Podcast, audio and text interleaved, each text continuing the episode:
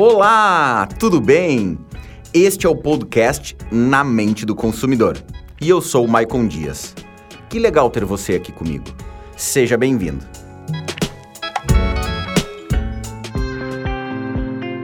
Hoje a gente veio aqui para levantar bandeira, escrever cartazes, fazer passeata, mudar o mundo, seja o seu ou o nosso. Sou estranho? Sonhador demais? Para muitos, não. Abre aspas. Somos uma geração de guerreiros sociais, líderes cívicos e agentes da mudança. Somos um grupo de heróis, mas com Z, referente à geração Z. Fecha aspas escreve Josh Miller, diretor de estudos ligados à geração Z na XYZ University. Uma entidade focada em promover envolvimento de pessoas para criar mudanças reais e significativas no mundo. Você pode estar se questionando e dizendo que sempre houveram grupos ativistas ao longo da história, certo? Desde os seguidores de Martin Luther King pelos direitos civis dos negros, até as mulheres dos anos 30 e 40 que caminhavam por igualdade de gênero. É verdade, sempre tivemos esses movimentos presentes, mas nunca com a influência sobre as marcas como existe hoje. Esta atual geração ativista é dividida em diversos grupos, que levantam, por vezes, mais de uma bandeira. Com grande presença de adolescentes e jovens adultos, eles estão chegando a pleno vapor no mercado de consumo. E não só comprando, mas influenciando o comportamento de consumo de muitas pessoas e exigindo um posicionamento das marcas frente às suas crenças. Com a chegada das fintechs e bancos digitais no Brasil, essa geração teve o poder de consumo facilitado. Praticamente 60% dos jovens desta geração têm um cartão de crédito no seu nome. E esse número aumenta para 80% se a gente fizer um recorte entre as classes A e B, segundo pesquisa de 2019 da CNDL. Esta é uma geração que quer consumir sim, mas com um impacto positivo no meio ambiente, para a sociedade, sem tanta ostentação, online 24 horas do dia e que une forças com modelos crowdfunding para lançar suas ideias para o mundo. Sua quase que totalidade é nativa digital. Não viveu um mundo offline ou sem acesso fácil à informação. Esta conectividade tão natural para eles cria um comportamento muito peculiar frente a outras gerações que até então uh, eram atendidas no mercado. Você pode ter a certeza que vários desses consumidores são capazes de saber mais sobre a marca do que muitos dos próprios funcionários dela. Este eu diria que é o maior desafio das marcas: se conectar com esta geração. Parece um cenário desafiador, né? Tudo depende do seu ponto de vista.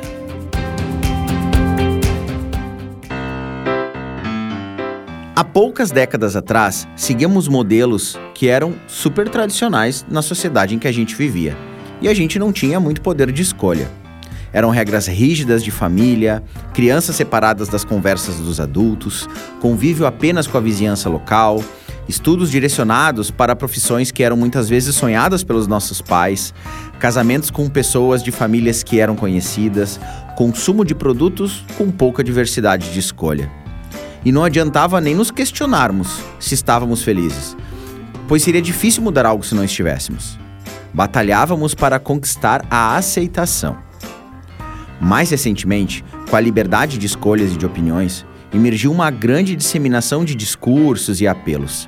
São nichos e mais nichos de pessoas, em pequenas quantidades ou em grandes multidões, com megafones, expondo seus desejos, seus sonhos, seus ideais.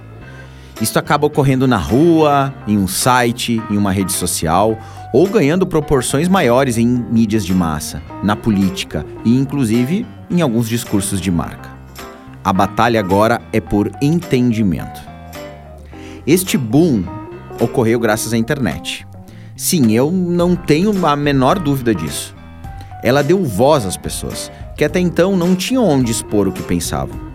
Antes, a possibilidade mais fácil era trocar uma ideia com aquele amigo, aquela amiga ou um companheiro de casa.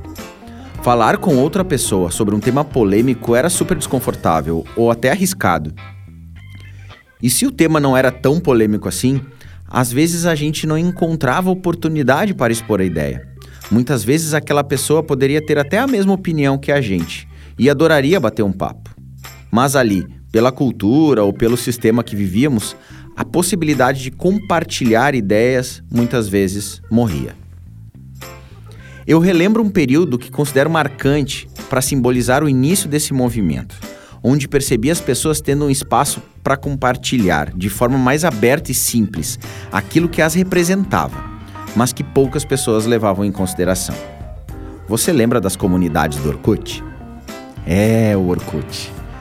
Essas comunidades foram as precursoras na era da mídia social do sentimento de inclusão, onde as pessoas conseguiram se agrupar dentro de causas que faziam sentido para elas.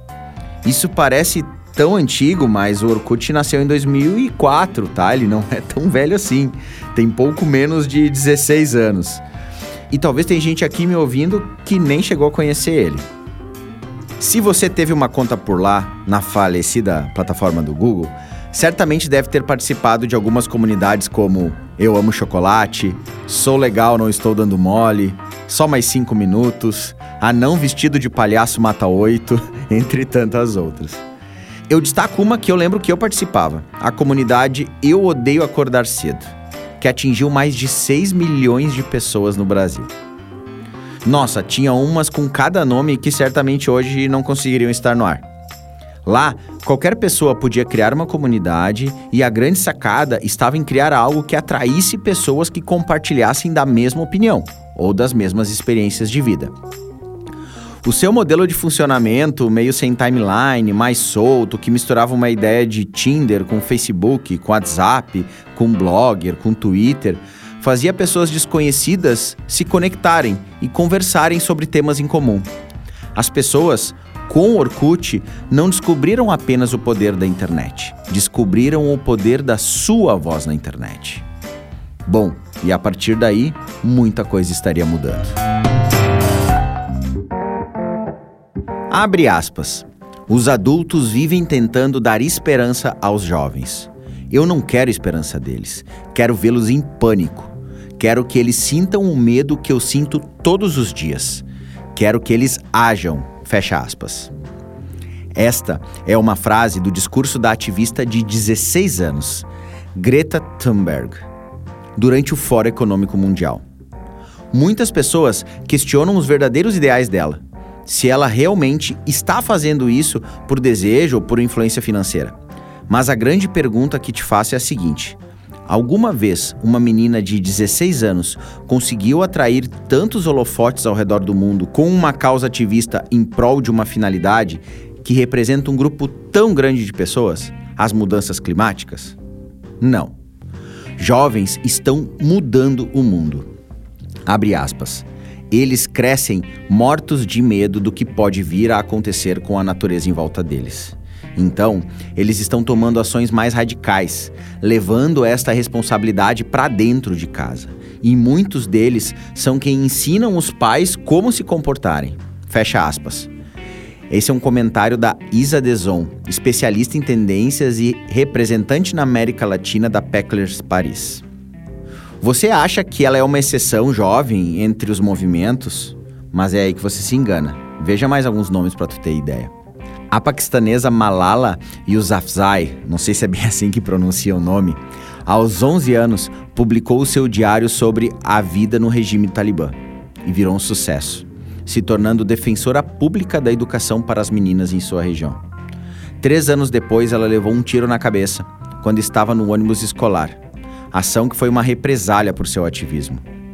Isso não impediu dela prosseguir se tornando capa da revista Time e tornando-se a primeira jovem da história a ganhar um prêmio Nobel da Paz. Uma de suas frases mais famosas é, abre aspas, uma criança, um professor, um livro e um lápis podem mudar o mundo. Fecha aspas. A americana Emma Gonzalez foi uma sobrevivente do massacre na sua escola em 2018, quando tinha 18 anos, e se tornou grande ativista do controle de armas e desarmamento no país. Abre aspas. Políticos que sentam em suas casas douradas e assentos do Senado, financiados pela indústria da arma, dizendo que nada pode ser feito para prevenir isso. Nós falamos, isso é mentira. Fecha aspas. Discurso onde ela critica os políticos americanos frente à falta de ação com o massacre. A inglesa Amica George, aos 17 anos, lá em 2017, organizou um protesto em frente à residência da primeira-ministra do Reino Unido para combater a chamada pobreza menstrual, a fim de auxiliar com produtos menstruais meninas carentes na Inglaterra. Abre aspas.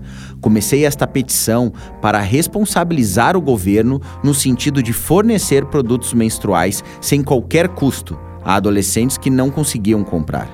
E decidi falar sobre o tema sem vergonha. Não é só sobre pobreza, mas sobre menstruação. Fecha aspas. Esta pressão fez com que, em pouco mais de um ano depois, o governo financiasse com 1,5 milhões de libras produtos de saúde gratuitos nas escolas e faculdades para combater a pobreza menstrual. Uma pequena grande vitória que não ficou por ali, pois ela continua expandindo a sua iniciativa. Aqui eu te dei quatro exemplos de jovens que estão tentando mudar o mundo. A preocupação dessa geração não é financeira, ela é existencial. Não é só pessoal, ela é coletiva. Por isso, fiz questão de trazer frases de cada um deles, e em seus discursos mostram o quão profundos são seus objetivos. Jovens que são agentes de mudança na sociedade.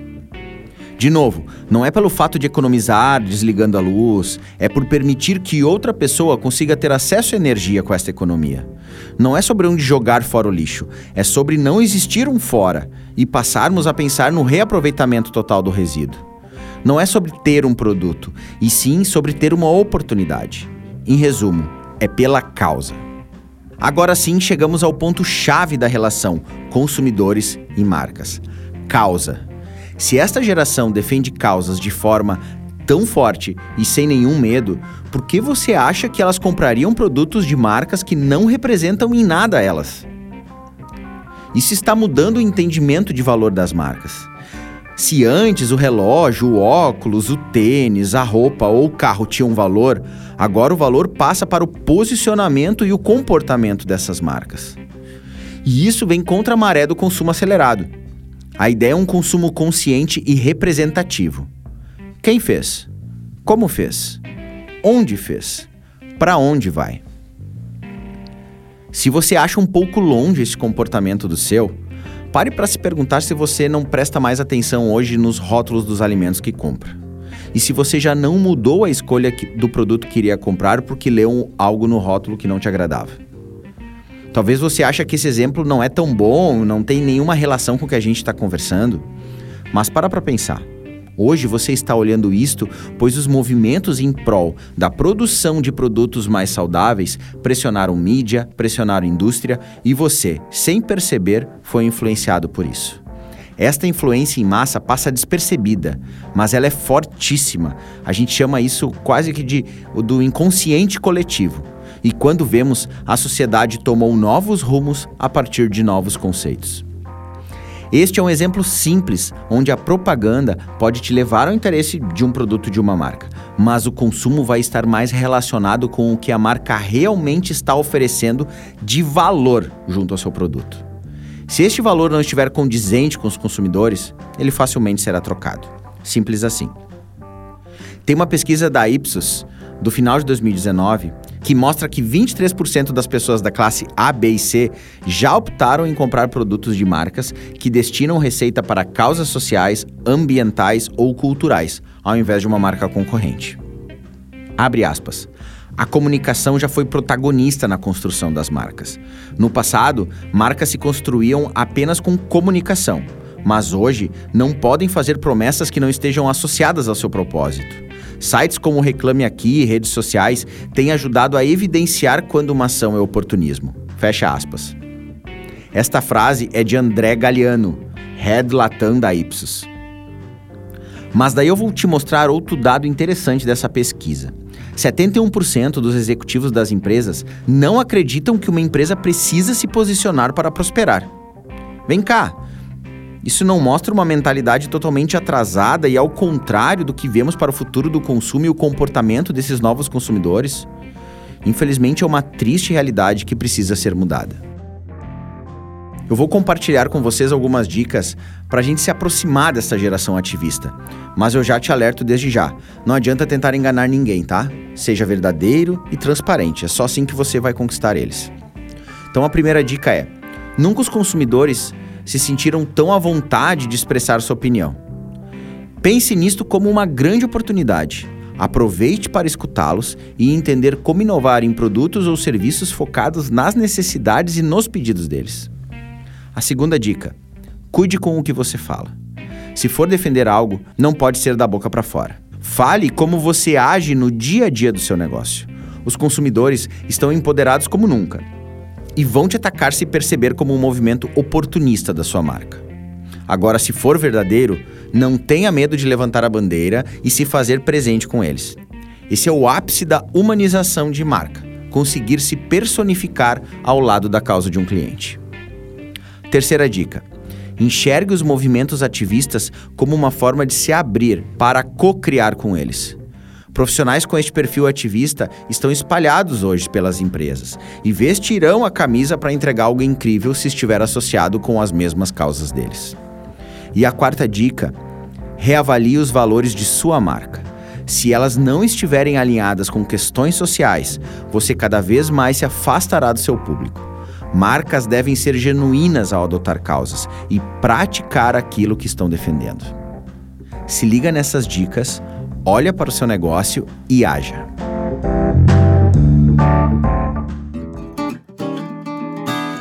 E aí, chegamos ao final de mais um episódio.